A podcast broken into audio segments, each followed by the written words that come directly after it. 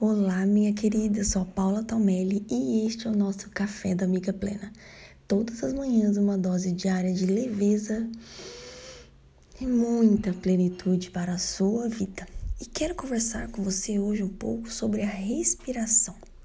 Você sabia que respirar de forma consciente, profunda e intencional, ou seja, focada, prestando atenção na sua respiração, reduz o fluxo de sangue no cérebro e aumenta a oxigenação, isso faz com que você aumente a sua capacidade cognitiva, que é a capacidade de pensar, de refletir, de tomar decisões.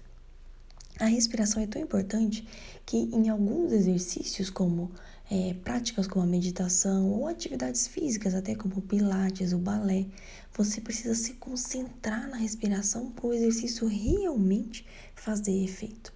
Então a respiração ela ajuda você a manter o controle. Só de mudar a sua respiração, você consegue voltar para o foco, né? Se você está ali dispersa, você para tudo Respira fundo e já consegue voltar para o seu foco. Com alguns exercícios, você consegue até acalmar a mente em algumas pequenas crises de ansiedade. Então, a respiração não é algo somente para levar o ar para os seus, seus pulmões, ela é uma arma poderosa para você combater a ansiedade, recuperar sua mente de picos de estresse e exercitar o seu foco e a sua concentração. Pensa aqui comigo agora, quando você está ansiosa, estressada, naquela correria, como é que fica a sua respiração? Ela é rápida, ela é rasa. E quando você sente um alívio, sabe? Quando algo deu certo, você recebeu aquela notícia tão esperada. A respiração é profunda. Ela traz o seu corpo, ela traz a sensação de alívio para o seu corpo.